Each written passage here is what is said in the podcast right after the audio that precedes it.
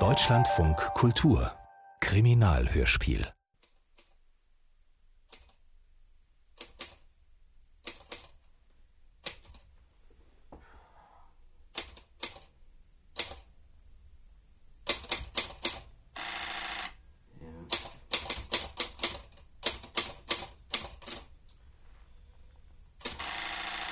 Moment, ich muss erst den Satz zu Ende schreiben.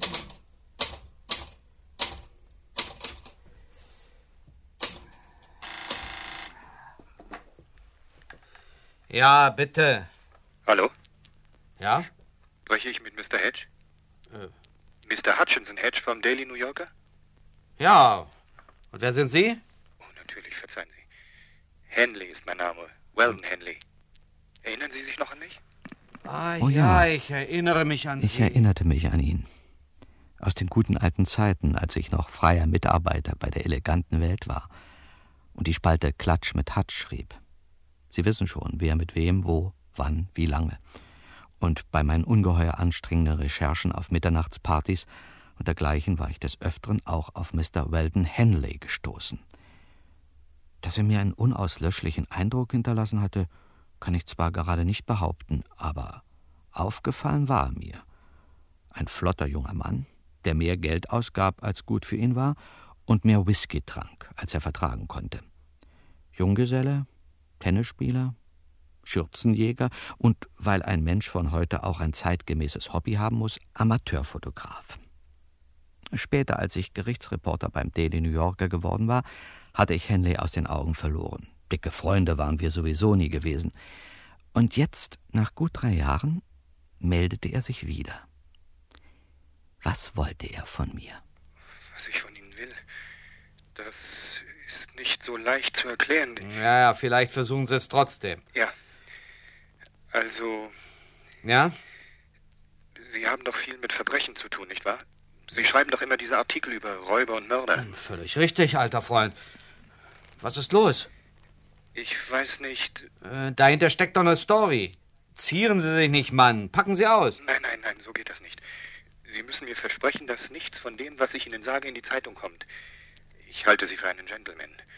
Auch wenn Sie Journalist sind. Danke sehr. Oh, Entschuldigung, so war das nicht gemeint. Ja, schon gut. Also, geben Sie mir Ihr Ehrenwort? Ja, wenn es unbedingt sein muss, bitte sehr. Ich werde schweigen wie das sprichwörtliche Grab. Äh, so, und was haben Sie jetzt auf dem Herzen? Ja. Ja? Kurz gesagt, ich habe Grund zu der Annahme, dass ich ermordet werden soll. Was Sie nicht sagen. Ja. Waren Sie schon bei der Polizei? Polizei? Nein, auf keinen Fall. Die Sache ist, wie soll ich mich ausdrücken, ein bisschen merkwürdig. Ich bin mir auch nicht ganz sicher. So, na, naja, wie Sie wollen. Es ist Ihre Beerdigung, das heißt hoffentlich nicht. Aber mir ist immer noch nicht klar, was ich dabei für Sie tun kann. Ja, Ja? ja, ich dachte, Ja, Sie dachten, kennen Sie nicht diesen Professor? Ich meine den Privatdetektiv, der die schwierigen Mordfälle löst. falls Sie Professor Van Dusen meinen. Ja, Ja, den kenne ich. Ziemlich gut sogar. Lassen Sie sich übrigens einen guten Rat geben, Henley.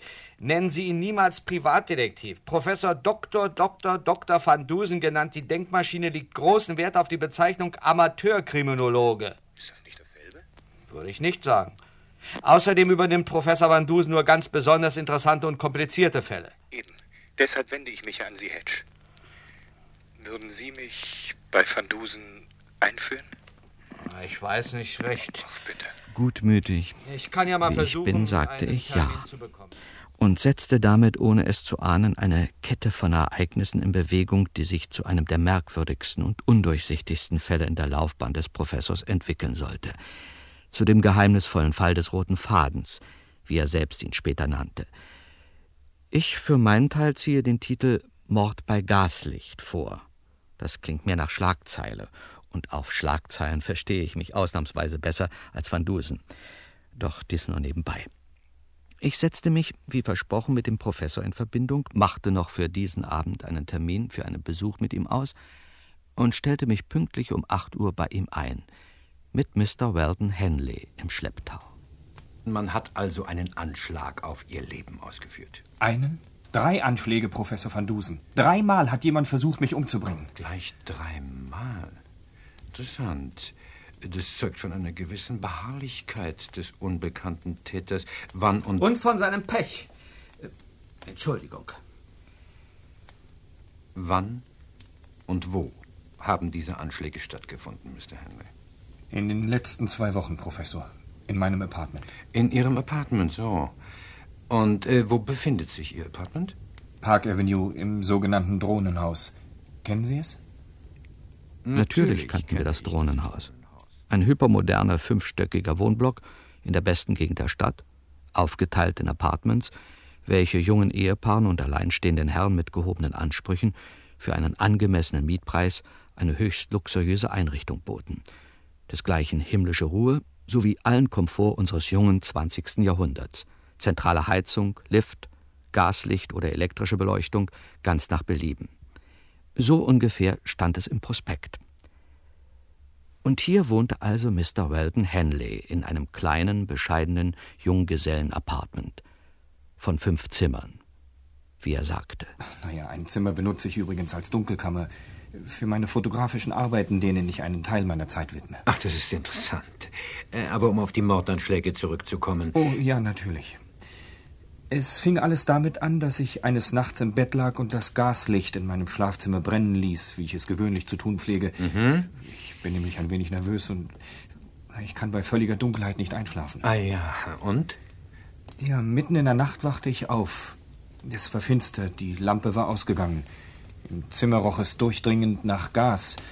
Entsetzt sprang ich aus dem Bett. Ich konnte gerade noch das Fenster erreichen und weit aufreißen. Sonst wäre ich mit Sicherheit umgekommen. Ja, das war das erste Mal. So, so, die Flamme war erloschen, das Gas strömte aus. Und wann geschah das? Vor. ähm, Ja, vor genau 14 Tagen. Am 17. Juni 1902. Es fällt mir schwer, Mr. Henley, in dem Vorfall einen bewussten Mordversuch zu sehen.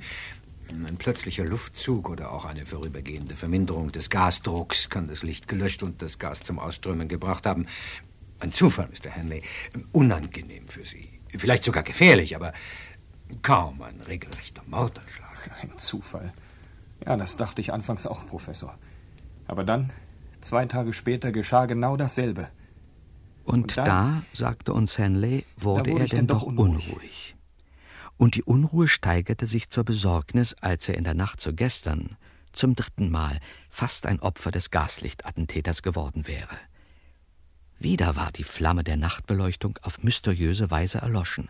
Wieder strömte giftiges Gas ins Zimmer, und nur die Tatsache, dass er spät nachts noch von einem Freund angerufen wurde, rettete Henley vor dem sicheren Tod.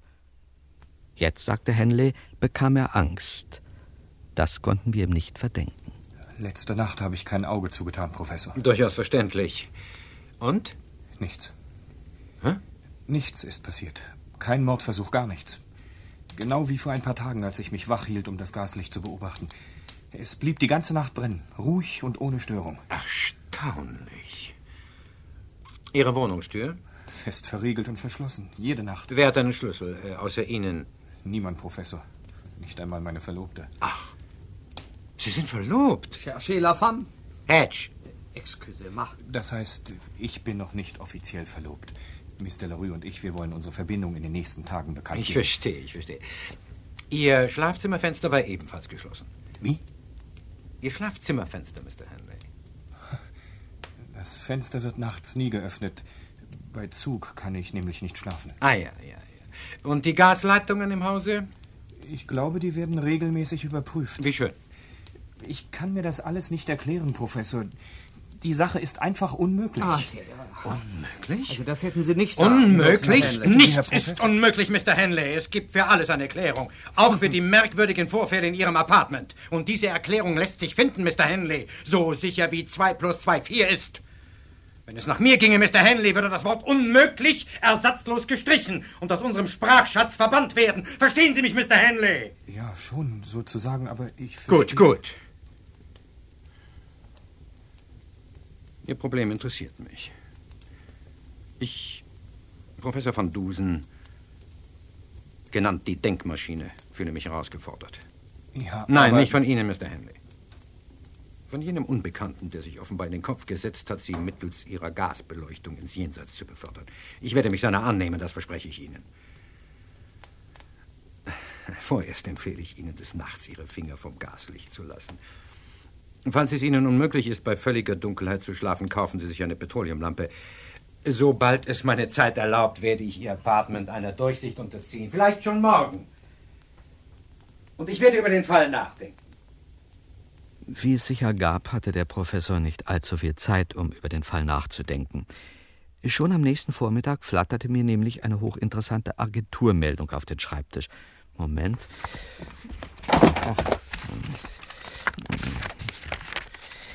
Ja, äh, hier ist sie. Mysteriöser Todesfall im Drohnenhaus, Gasvergiftung, Zofe tot aufgefunden. Ich rief sofort Professor van Dusen an. Obwohl er es bekanntlich gar nicht schätzte, andere Organe als sein phänomenales Gehirn zu strapazieren, hielt er die Sache doch für merkwürdig genug, um sich mit mir gleich zum Schauplatz des Geschehens zu begeben. Vielleicht fühlte er sich auch verantwortlich für Henley, der sich schließlich an ihn um Hilfe gewandt hatte. Denn dass zwischen dem mysteriösen Todesfall im Drohnenhaus und den Anschlägen auf Henley am gleichen Ort ein Zusammenhang bestand, daran konnte man wohl nicht zweifeln.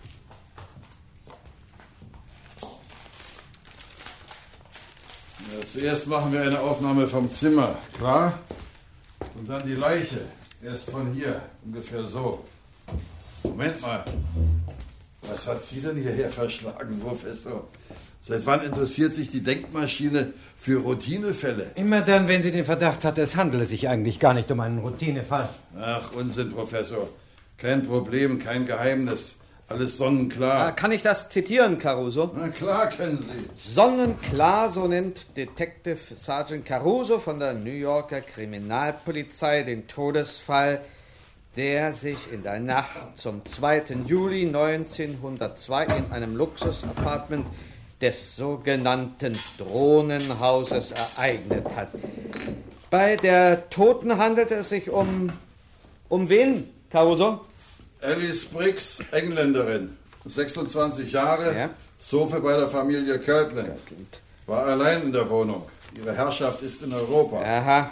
Und Todesursache? Gasvergiftung, ganz eindeutig. Gaslicht aufgedreht, aber nicht entzündet. Türen und Fenster von innen verschlossen. Und das, Mr. Hedge, kann nur bedeuten, dass... Äh, Und das meint Caruso, kann nur bedeuten. Selbstmord, ohne jeden Zweifel. Und damit hat Detective Sergeant Caruso, Detective Sergeant Caruso. Caruso wieder einmal Wieder einmal. Ja, weiter? und so weiter und so weiter. Sie wissen ja, wie man sowas schreibt. Ja, natürlich. Und damit hat Detective Sergeant Caruso, Ja? ohne Rast und Ruhe tätig im Dienste der Bürger, seinen allseits bekannten Scharfsinn wieder einmal unter Beweis gestellt. So etwa? Prima, Mr. Hedge. Sie sehen, Professor, der Fall ist gelöst. Sie werden nicht gebraucht. Meinen Sie? Haben Sie etwas dagegen, wenn ich mich trotzdem ein bisschen umsehe? Aber nein, natürlich nicht.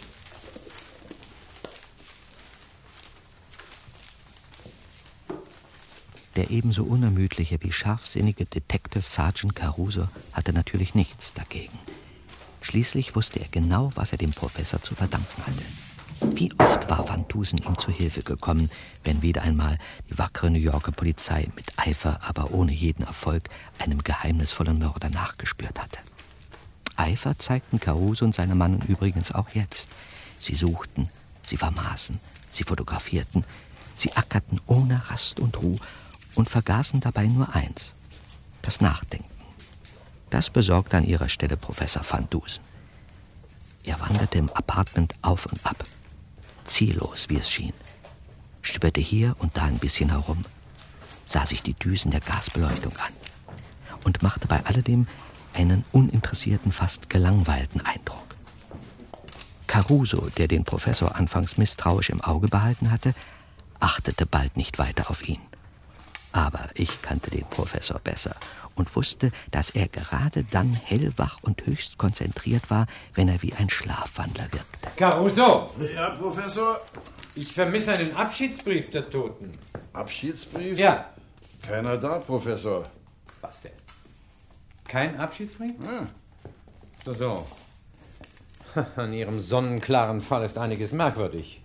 Sind Sie nicht auch? Ach was. Alles deutet auf Selbstmord. Das ist die einzig mögliche Erklärung. Machen Sie doch nicht aus jeder Kleinigkeit ein Geheimnis. Es scheint irritieren wie die Herren von der Kriminalpolizei. Kommen Sie, Hedge, gehen wir. Ja. Äh, wohin denn, Professor? Ich möchte dem Hausverwalter einige Fragen stellen.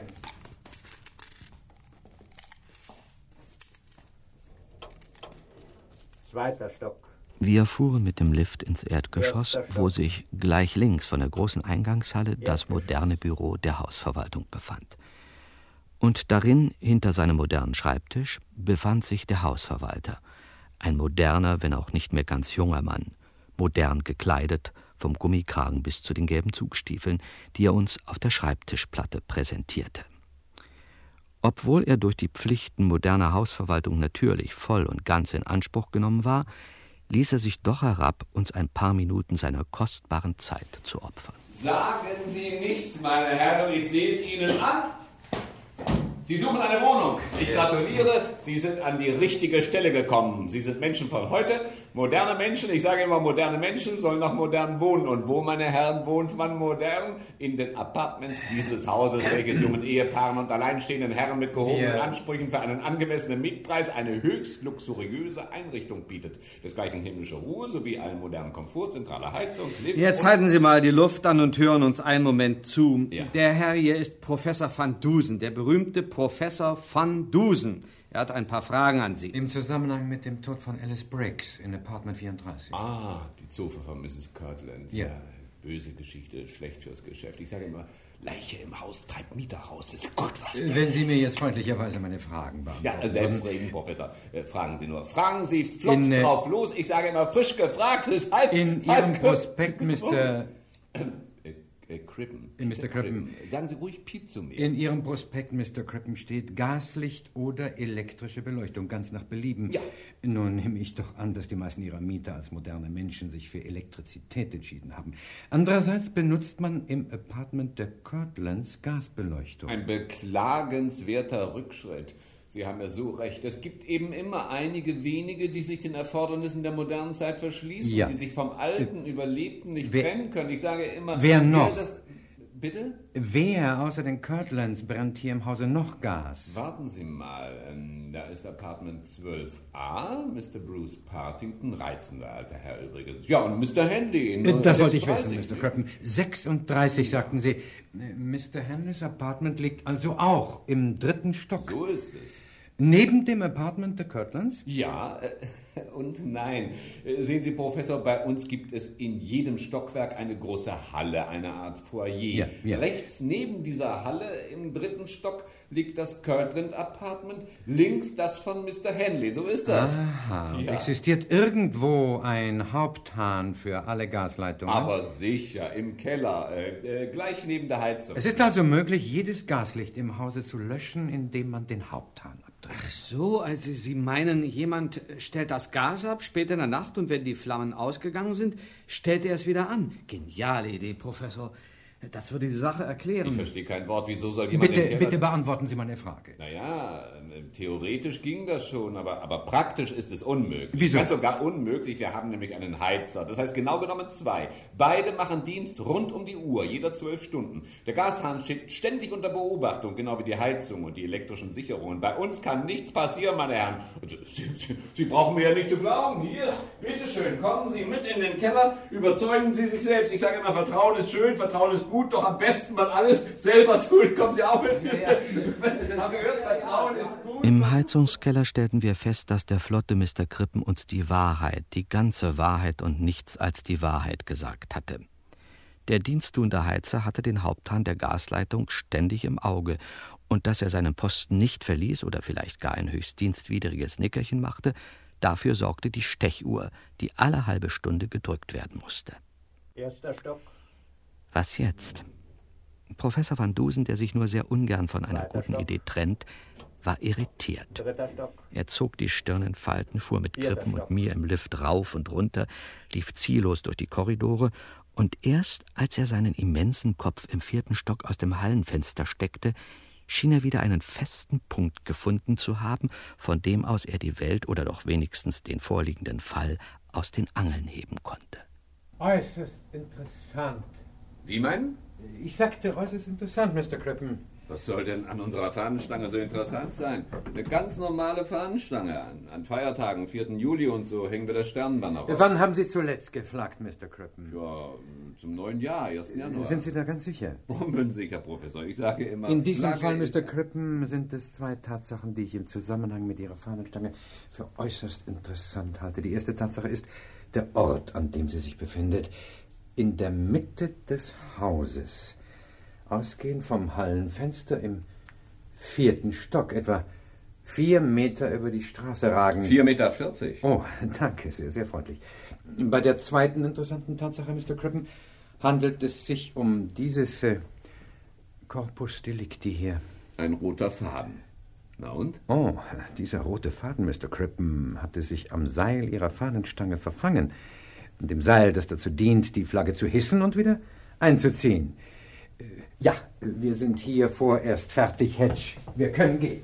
Ja, ähm, wollten Sie dich noch mit Henley sprechen, Professor? Oh, Mr. Henley ist ausgegangen. Ich habe ihn heute früh getroffen, unten in der Halle. Ist erst gegen Abend wieder hier, hat er gesagt. Naja, dann müssen wir das Gespräch verschieben.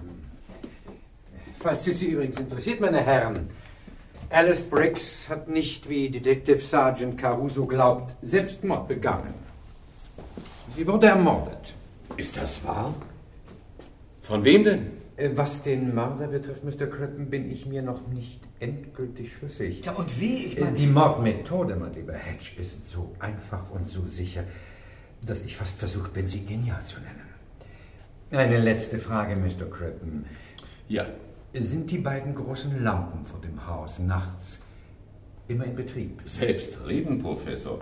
Siehe Prospekt. Sie tauchen die hochkünstlerisch gestaltete Vorderfront in ein feenhaft helles Licht. Vor dem Drohnenhaus wollte ich mich von Professor van Dusen verabschieden, aber er bestand darauf, dass ich ihn bis in seine Wohnung begleite. Ich kannte das. Der große Meister wollte laut nachdenken und brauchte einen geduldigen Zuhörer. Da war nichts zu machen. Ich setzte mich also bequem hin, versorgte mich mit einem gigantischen Whisky, hörte zu, sagte ab und zu so so, aha oder sonst was Intelligentes, und der Herr Professor hielt mir eine Vorlesung.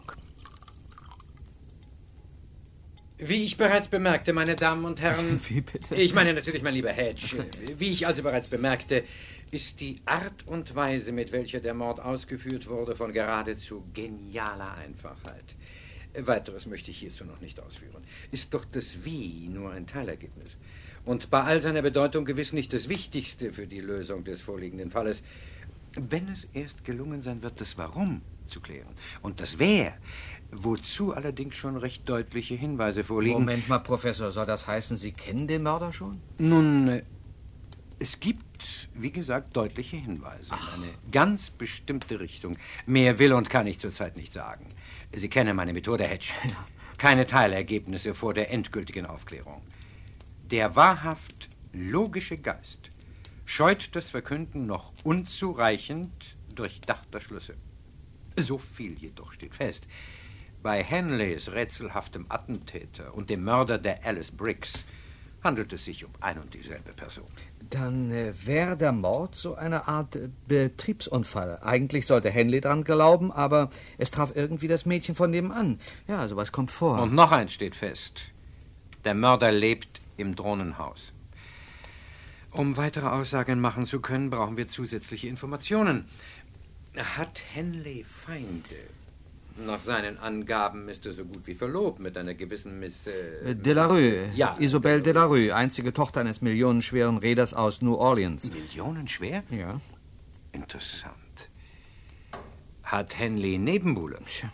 Gibt es Verbindungen zwischen ihm und Alice Briggs oder anderen Hausbewohnern? Und, nicht zu vergessen, woher stammt der rote Faden? Diesen Fragen müssen wir nachgehen und das, mein lieber Hedge, wird Ihre Aufgabe sein. Trinken Sie aus? Machen Sie sich, wie man in Ihren Kreisen zu sagen pflegt, auf die Socken. Na gut. Auf Wiedersehen, Professor. Manchmal habe ich das dunkle Gefühl, dass der Professor in mir eher den Laufburschen sieht als den geistigen Mitarbeiter. Aber was soll's. Ich machte mich befehlsgemäß auf die Socken und besuchte als erstes ein feudales Emporium in der Fifth Avenue, wo der Gentleman Krawatte, Hemd, Hut und Stock zu erstehen pflegt. Kurz alles, was ihn zum Gentleman macht. Dieser Faden? Dieser rote Faden, Sir? Ganz recht. Ich würde gerne wissen, woher er stammt. Nun, Sir, ich möchte mich zwar nicht festlegen, aber nach meiner Erfahrung, Sir, meiner langjährigen Erfahrung im gehobenen Textilgewerbe dürfte dieser rote Faden aus einem Kleidungsstück stammen, welches gemeinhin Morgenrock oder auch Bademantel benannt wird. Männlich oder weiblich? Guten Tag. Äh, guten Tag, gnädige Frau. Äh, Wie belieben, Sir? Aus dem Bademantel eines Herrn oder einer Dame? Darüber, Sir, wage ich kein Urteil abzugeben. Wir hier führen nur Bademäntel für Herren. Mir ist allerdings bekannt vom Hörensagen, Sir, dass auch äh, Damen derartiges benutzen. Ich danke Ihnen. Sie haben mir sehr geholfen. Auf Wiedersehen. Auf Wiedersehen. Bitte sehr, die Dame. Ich bin ein Herr. Punkt Nummer eins erledigt. Meine nächste Station war das Drohnenhaus. Wie ich mich telefonisch vergewissert hatte, war Weldon Henley inzwischen wieder in seinem Apartment eingetroffen. Oh Gott, oh Er hatte natürlich erfahren, was ich nebenan abgespielt hatte, Gott, oh Gott, oh und war womöglich noch nervöser als am Vortag. Oh Gott, oh Gott, ich darf gar nicht daran denken.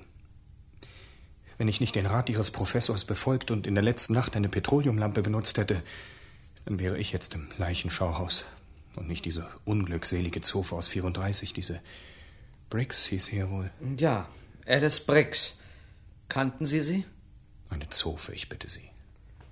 Und was heißt schon kennen? Man wohnt im gleichen Haus, man sieht sich ab und zu, das ist alles. Aber warum halten Sie sich mit diesem Mädchen auf? Dass sie umgekommen ist, war doch nur ein Zufall, eine, eine Panne. Für mich sollte sich Ihr Professor interessieren. Ja, das tut er auch. Ach, Unsinn. Crippen hat mir erzählt, was der tut. Der kriecht hier im Haus herum, guckt sich den Heizungskeller an, sogar die Fahnenstange im vierten Stock. Er sammelt kleine rote Fäden und Gott weiß was noch alles. Ich frage Sie. Nein, ich frage Sie, und zwar im Auftrag von Professor van Dusen. Haben Sie Feinde? Hm, nur nicht, dass ich wüsste. Jeder Mensch hat Feinde. Gott, was heißt Feinde? Sicher, wenn Sie Leute meinen, die mich nicht leiden können, aber ich wüsste wirklich nicht, wer mich deshalb umbringen sollte. Vielleicht jemand, der auch gern Miss Delarue heiraten würde. Lassen Sie meine Verlobte aus dem Spiel. Sie hat nichts mit der Sache zu tun. Ich wusste es ja. Sie sind bloß scharf auf einen Skandal. Für Ihr Käseblatt. Langsam, alter Freund, ja? Sie haben mein Ehrenwort. Und Käseblatt will ich nicht gehört haben. Im Interesse einer gedeihlichen Zusammenarbeit. Ja, schon gut. Also, äh, gibt es jemand, der an Miss Delarue interessiert war oder noch ist? Na ja, wenn Sie so fragen, so einen gibt's schon. Jugendfreund aus New Orleans, mit ihr aufgewachsen, sogar schon verlobt. Und dann kam Miss Delarue nach New York, traf mich und ja, Ende der Verlobung. Naja, der Bessere gewinnt eben. Name? Reginald Cable, Import-Export. Adresse? An sich New Orleans, aber zurzeit New York. Park Avenue, Drohnenhaus, Apartment 39. Was denn? Dieser Cable wohnt hier im Hause? Na, das wird den Professor sehr interessieren. Aber kommen Sie jetzt bloß nicht auf die absurde Idee, dass Cable hinter der Sache steckt. Oh, hätte ich doch nur nichts gesagt. Und jetzt muss ich Sie bitten zu gehen. Ich möchte Damit noch einen beendete Henley das Gespräch, um zur Beruhigung seiner Nerven einen Spaziergang im Central Park zu machen. Ich begleitete ihn allerdings nur bis ins Erdgeschoss. Punkt 3 auf meiner Liste war der redselige Mr. Krippen. Auch ihn Kennen fragte Sie ich. Mr. Cable?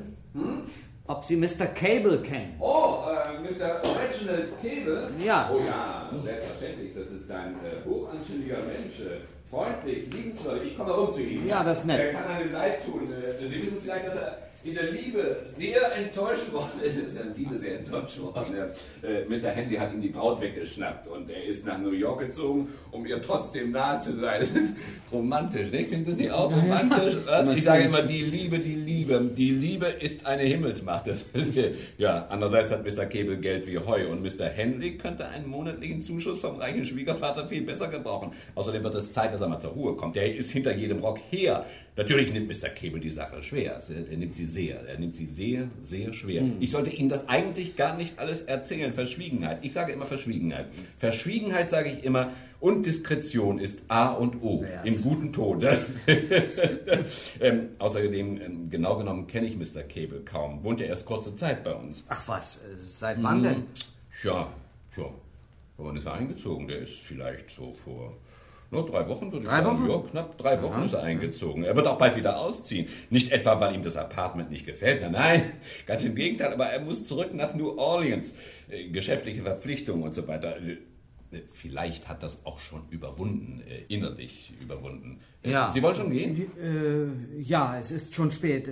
Es war spät geworden. Ah ja. Ich rief Van Dusen an, teilte ihm mit, was ich erfahren hatte, und verabredete mich mit ihm für den nächsten Vormittag in seiner Wohnung, wo ich mich dann auch ausgeschlafen und voller Schön, dass Sie Tatendrang sich pünktlich, pünktlich einstellen. Die Konturen des Falles, mein lieber Hedge, werden schärfer. Ich hoffe. Oh, entschuldigen bitte. Ja, hier spricht Professor Van Dusen. Ja, er ist hier. Ja?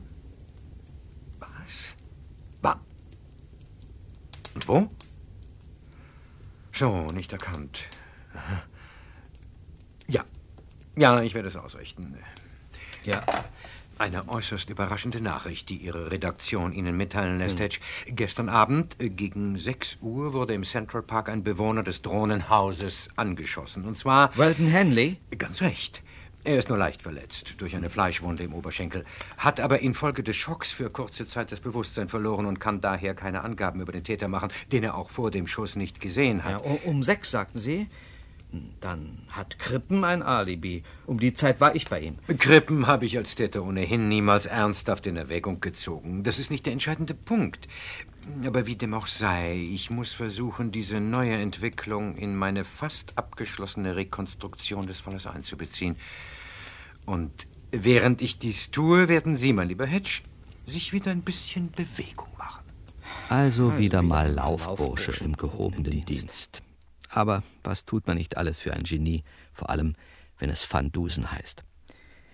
Ich wanderte also wieder zum Drohnenhaus, ließ mich bei Mr. Reginald Cable melden und schwindelte ihm die Hucke voll. Da haben Sie ganz richtig gehört, Mr. Äh, Hedge. Wie? Schlicht und einfach Hedge. das Apartment wird frei. Wenn Sie wollen, können Sie morgen früh einziehen. Ich bin, wie Sie sehen, schon beim Packen. Percival! Sehr wohl. Habe ich Ihnen nicht gesagt, Sie sollen meine Chapeau-Claque sorgfältig abbürsten, bevor Sie sie in der Hutschachtel verstauen? Gewiss, Sir. Ich bitte um Verzeihung, Ja. Sir. Ich war offenbar nicht ganz bei der Ja, Sache. das scheint mir Sir. auch so. Es soll nicht wieder vorkommen, Sir. Ich will das hoffen. Machen Sie weiter. Gewiss, Sir. Mein Kammerdiener Percival. Habe mir aus England kommen lassen. Bei Pferden und Dienstboten ist das Beste für mich gerade gut genug. Leider ist er nicht mehr der Alte. Hört nicht zu, passt nicht auf, grübelt vor sich hin. Traurige Geschichte. Ist ihm auf den Magen geschlagen. Er hat ein Verhältnis angefangen mit einer, wie sagt man? Landsmännin. Landsfrau. Ja, jedenfalls mit einem englischen Kammerkätzchen hier im Haus. Und was macht dieses Mädchen? Geht hin und bringt sich um. Mit Gas. Und mein Percival kommt aus dem Tritt. Ein Jammer. Meinen Sie Alice Briggs bei den Kirtlands, Apartment 34? Briggs, ja. So hieß sie, glaube ich. Die Schuhe doch nicht auf die Seidenkrawatten! Oh, Verzeihung, Sir. Ich würde ihn rausschmeißen, wenn er nicht schon von sich aus gekündigt hätte. Ach, Ihr Diener hat gekündigt? Ja, ja, gestern. Er will nicht mit zurück nach New Orleans, sagt er, er möchte in New York bleiben. Naja, Diener sind offenbar auch Menschen. Um wieder auf das Apartment zu kommen, Mr. Hedge, Sie müssten natürlich in meinen Mietvertrag einsteigen. Natürlich. Und wie viel? 200 Dollar im Monat, möbliert, alles inklusive. Ja, Sehen Sie sich ruhig um. gern. Übrigens, Ja, ist das Ihr Bademantel? ja warum? Was machen Sie denn da schon wieder, Percival? Ja, wie? Das sind doch nicht meine... Während Cable seinen Diener herunterputzte, zupfte ich unbemerkt aus dem roten Bademantel, der über der Sessellehne hing, einen Faden. Damit hatte ich alles erledigt, was Van Dusen mir aufgetragen hatte. Ich erklärte, das mit dem Apartment würde ich mir noch überlegen und empfahl mich. Meine Beute gab ich beim Professor ab, dann ging ich in die Redaktion, um zur Abwechslung mal wieder einer geregelten Berufsarbeit nachzugehen. Aber es blieb beim guten Vorsatz. Kaum saß ich hinter meinem Schreibtisch, als das Telefon klingelte. Hedge? Ja? Der Professor Schon wieder. Kein Zweifel. Die Fäden sind identisch. Unter dem Mikroskop ist kein Unterschied festzustellen. Und das heißt? Das heißt, mein lieber Hedge, dass der Faden am Seil der Fahnenstange und der Faden, den Sie von Mr. Cable mitgebracht haben, Ja? aus ein und demselben Bademantel stammen. Und das wiederum heißt, dass Ja? aus Gründen, die ich jetzt nicht im Einzelnen ausführen kann, der Bademantel, aus dem die Fäden stammen, bei den Anschlägen auf Henley und beim Mord an Alice Briggs eine Rolle spielte. Oder genauer, diesen Bademantel trug der Mann, den wir suchen, der Mörder. Ja, und das heißt, der Mörder ist Reginald Cable. Sie sehen, Professor, auch ich kann zwei und zwei zusammenzählen. Einen Augenblick, Hedge. Ja, und wenn Cable der Mörder ist, dann muss er verhaftet werden. Und darum werden wir uns jetzt bemühen. Seien Sie nicht so vorheilig. Hallo? Ihr Telefonamt New York, Vermittlung? Kriminalpolizei Mulberry Street. Ja, hier Kripo New York, Caruso. Hier Hutchison Hedge vom Daily New Yorker. In Äh, aller Caruso, Eile instruierte ich den muss guten Caruso und machte mich dann selbst schnell auf den Weg ins Drohnenhaus, um die Verhaftung des Mörders mitzuerleben. Vor meinem inneren Auge erschien die erste Seite des Daily New Yorker von morgen. Heimtückischer Gaslichtmörder gefasst. Unser Mitarbeiter Hutchinson Hedge, dem das Hauptverdienst an der Aufklärung des rätselhaften Falles zukommt, berichtet exklusiv für unsere Leser. Na, und so weiter. Was dann tatsächlich in der Zeitung stand, sah leider etwas anders aus. Aber so weit sind wir noch nicht. Vorerst befinden wir uns in der Eingangshalle des Drohnenhauses, wo ich fast mit einem kleinen Mann zusammenstieß, der, ebenso eilig wie ich, dem Lift zustrebte. Es war Professor Van Dusen. Ich war mir sicher, dass ich Sie hier treffen würde, Hitch. Zum dritten Stock, bitte. Sie halten also Cable für den Mann, den wir suchen. Ja, wie denn sonst, Professor? Es passt doch alles. Gelegenheit, Motiv und dann noch der Bademantel. Sagen Sie, was Sie wollen, Professor. Die Sache ist klar. So? Dann erklären Sie mir bitte, wie Cable die Gasflamme in Henleys Schlafzimmer ausgelöscht hat. Keine Ahnung. Zweiter Stock. Na bitte. Und das Mädchen? Wer hat sie umgebracht? Auf welche Weise? Warum? Dritter Sehen Stock. Sie, Sie wissen es nicht. Und da sagen Sie, der Fall ist klar. Ich kann nur hoffen, dass Ihre übereilte Handlungsweise nicht zu einem vermeidbaren Fehler geführt hat. Na bitte, da ist es schon passiert. Auf dem Korridor kam uns eine ganze Karawane entgegen. Vorneweg Detective Sergeant Caruso, in einer Hand den Ellbogen des indigniert dreinschauenden Reginald Cable, in der anderen den ominösen roten Bademantel. In der zweiten Reihe marschierte Kammerdiener Percival. Und Krippen, der es vor Neugier im Büro nicht ausgehalten hatte, bildete das Da Schlusslicht. wir uns hier alle mehr oder weniger zufällig getroffen haben und vor allem da die Entwicklung des Falles es zur Notwendigkeit macht, sehe ich mich veranlasst, Sie mit meinen Gedankengängen zu konfrontieren, soweit sie den Mord an Alice Briggs und die Mordversuche an Weldon Henley betreffen. Äh, Doch äh, Sie werden Verständnis dafür haben, dass ich diesen Korridor hier nicht für einen geeigneten Ort halte. Und auch Mr. Cables Wohnung erscheint mir in ihrem jetzigen, ausgeräumten Zustand als Rahmen meiner Darlegung zu wenig kongenial. Warum, so frage ich mich, warum sollten wir nicht das Apartment benutzen, vor dessen Tür wir uns mehr oder weniger zufällig gerade befinden? Apartment 36. Mr. Henleys Apartment. Ist doch Mr. Henley als das Opfer gewissermaßen die Hauptperson des Falles, dessen Ende nunmehr herannaht. Ja, bitte? Guten Tag, Mr. Henley. Der Professor erklärte dem verdutzten Wohnungsinhaber, dessen Bewegungsfähigkeit durch die erlittene Schussverletzung nicht mehr allzu sehr beeinträchtigt schien, worum es ging. Obwohl er nicht gerade begeistert wirkte, bat Henley uns in seinen Salon. Caruso ließ sich auf einem Sessel neben der Tür nieder und behielt Cable im Auge. Wir anderen setzten uns, wo sich Platz fand. Nur Van Dusen blieb stehen. Das ist ja wohl der bewusste Bademantel. Ja, das ist der Professor. Sie gestatten doch, Caruso? Bitte. Äh, Danke sehr. Henley, würden Sie mir freundlicherweise Ihr Badezimmer zur Verfügung stellen? Tja, bitte bedienen Sie sich die rechte Tür. Äh, Danke sehr. Und nun bitte ich Sie alle, meine Herren, sich einen Augenblick zu gedulden. In meinem Badezimmer Und damit verschwand er in Henleys Badezimmer mit dem Bademantel und mit seiner kleinen schwarzen Tasche, die er sein chemophysikalisches Miniaturlabor zu nennen und auf all seinen Wegen mit sich zu führen pflegt. Wir warteten unbehaglich. während aus dem Bad ab und zu merkwürdige Geräusche drangen. Dann tat sich die Tür auf.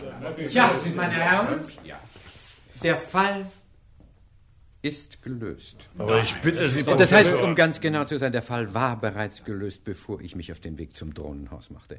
Es fehlte mir jedoch noch ein ganz kleiner Beweis, sozusagen das allerletzte Glied in der Kette. Jetzt, meine Herren, ist die Kette geschlossen. Äh, Sitzen Sie alle bequem? Mr. Henley, wollen Sie unseren Gästen nicht eine kleine Erfrischung reichen? Danke, das wünschen die Herrschaften. Äh, nicht im Dienst. Also fangen Sie endlich an, Professor. Natürlich. Ich kannte den Professor seit Jahren und wusste, was jetzt kam. Der große Monolog des Mannes, der alles übersah und alles durchschaute, der jedes Rätsel löste, der Ruhe und Klarheit wiederherstellte, wo vorher Wirrnis und Chaos geherrscht hatten, der, mit einem Wort, die Welt wieder Nun in Ordnung gut, brachte. ich beginne. Sehen Sie, meine Herren, die vom Mörder angewandte Methode ist dasjenige Teilstück des Falles, das als erstes einer Lösung zugeführt werden konnte. Wie war es möglich, die Gasflammen sowohl im Zimmer der Zofe als auch in Mr. Handels Schlafzimmer auszulöschen, ohne die Räume zu betreten? Auf die einfachste Weise der Welt, meine Herren. Wie Sie sich, äh, falls Sie es nicht ohnehin wissen, durch einen Blick in die einschlägige Literatur leicht überzeugen können, ist die Kraft der menschlichen Lunge größer als der Gasdruck in den Leitungen. Wenn man irgendwo hier im Hause von einer gerade nicht benutzten Gasdüse die Sicherheitskappe abzieht und mit aller Macht hineinbläst, wie ich es Ihnen hier an Mr. Henleys Salonbeleuchtung demonstriere,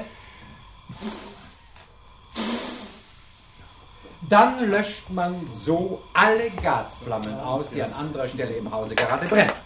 Voraussetzung ist natürlich eine funktionierende, nicht stillgelegte Gasleitung. Einleuchten. Was heißt einleuchten? Genial ist Aber, das. äh, aber woher wusste der Mörder, wann sein Opfer eingeschlafen war? Danke sehr, Mr. Krippen. Genau das war die nächste Frage, die ich mir vorlegte. Denn es versteht sich von selbst, dass der Mörder sein heimtückisches Vorhaben nur dann in Angriff nehmen konnte, wenn sein Opfer bei brennender Gasbeleuchtung fest schlief. Ja, eben. Der Mörder musste also eine Möglichkeit haben, sein Opfer zu beobachten. Wie stellte er dies an? Durch die Tür? Unmöglich. Durchs Fenster? Auch dies erschien mir zunächst unmöglich. Das Drohnenhaus hat kein Gegenüber. Und von der Straße aus kann man höchstens feststellen, ob hinter einem Fenster im dritten Stock Licht brennt.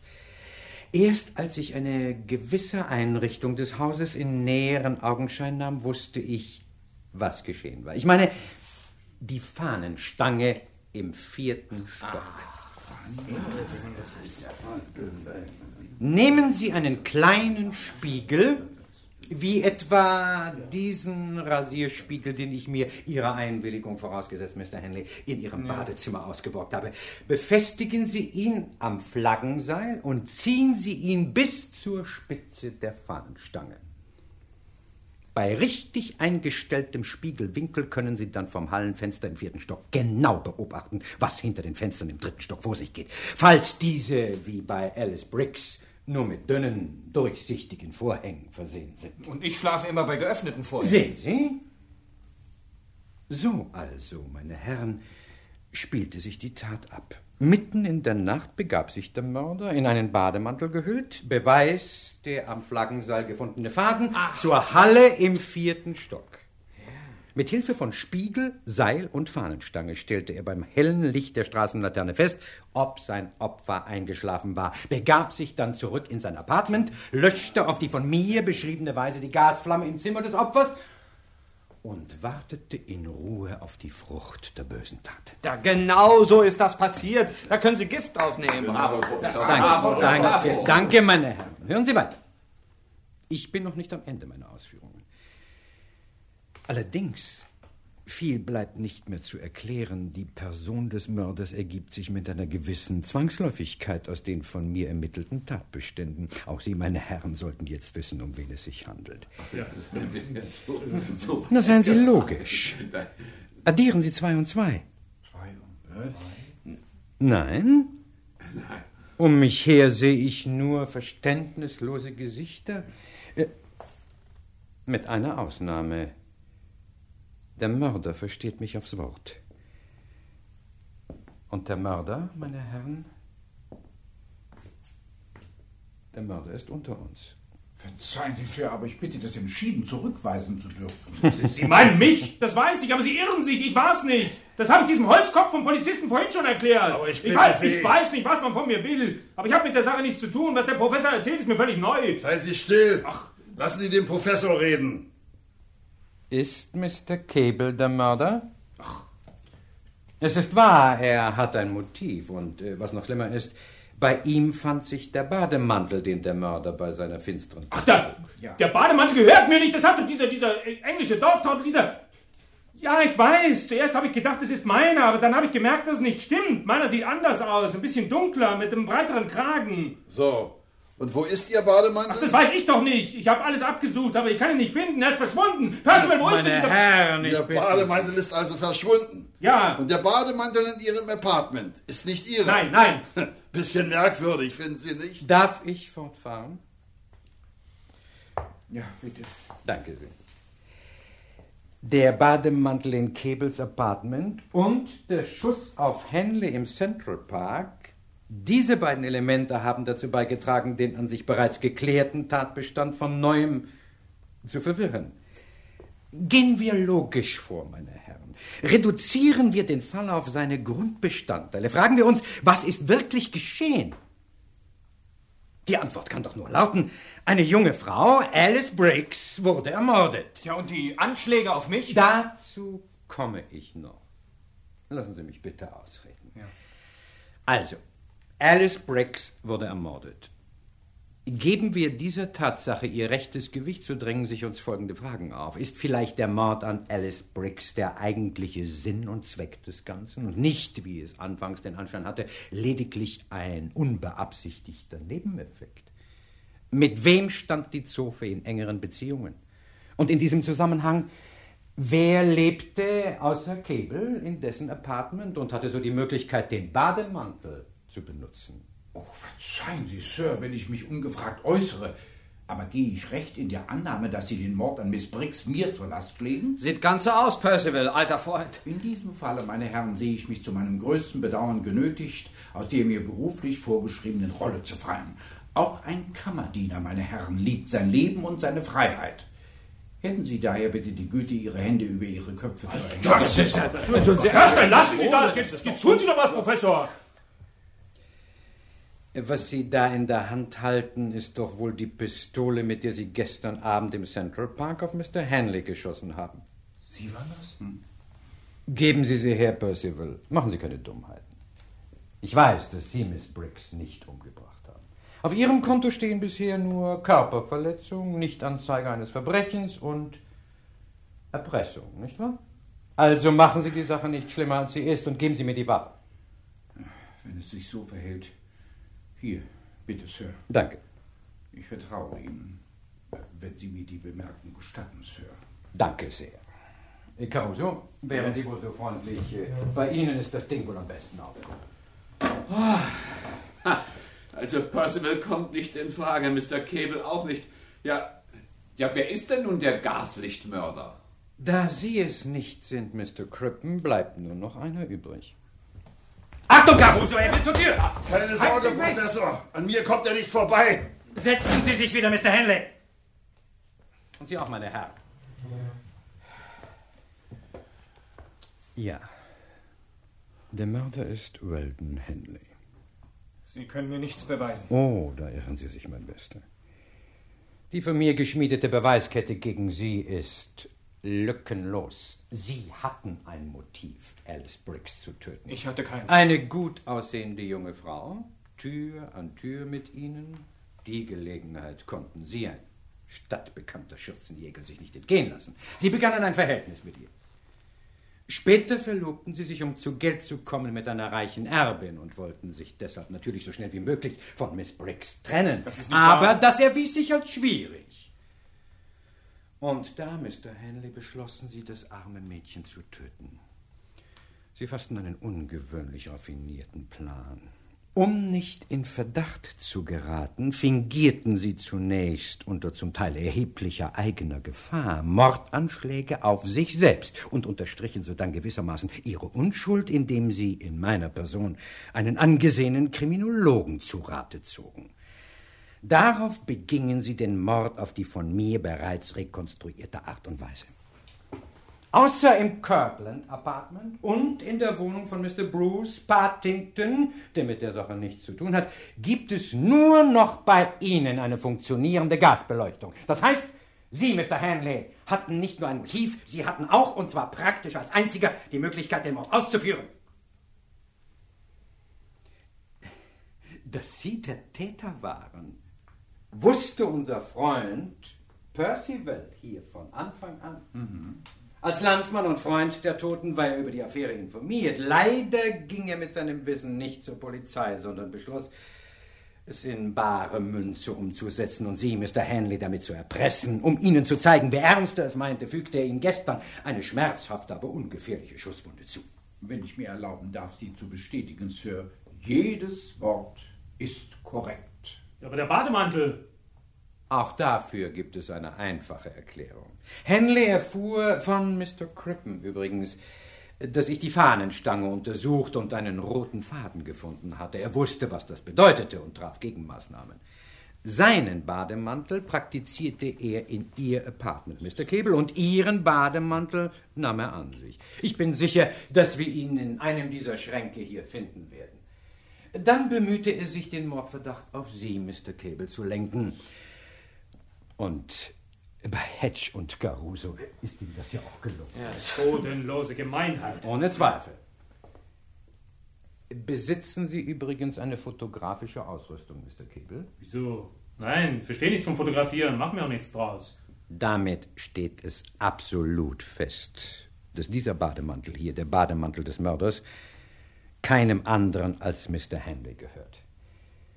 Bei der chemischen Untersuchung, die ich vor wenigen Minuten im Bad vornahm, fand ich nämlich in den Taschen Spuren von Hydrochinon und Kaliumbromid-Substanzen, die zusammen nur beim fotografischen Entwicklungsprozess Anwendung finden. Sie, Mr. Hanley, sind Amateurfotograf. Dieses Untersuchungsergebnis legt Ihnen die Schlinge um den Hals. Und dass sie in der Nacht, als Alice Briggs starb, angeblich eine Petroleumlampe statt des Gaslichts benutzt haben, zieht die Schlinge endgültig zu. Denn ein unbekannter Mörder, der Ihnen an den Kragen wollte, hätte dies im Spiegel gesehen und sein Vorhaben für diese Nacht aufgegeben. Sie sind überführt. Caruso, ja? walten Sie Ihres Amtes. Lebendig kriegt ihr mich nicht! Komm!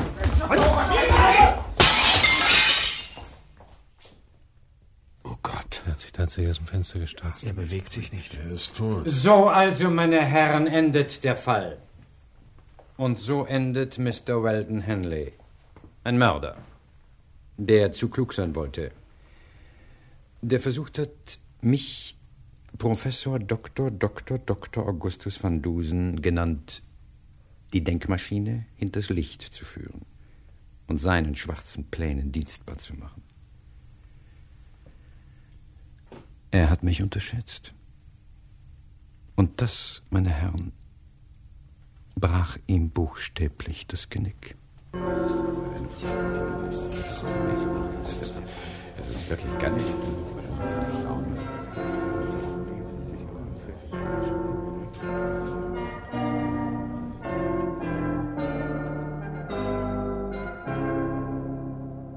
Übrigens, ein halbes Jahr später heirateten Mr. Reginald Cable und Miss Isabelle de la Rue, die reiche Erbin aus New Orleans.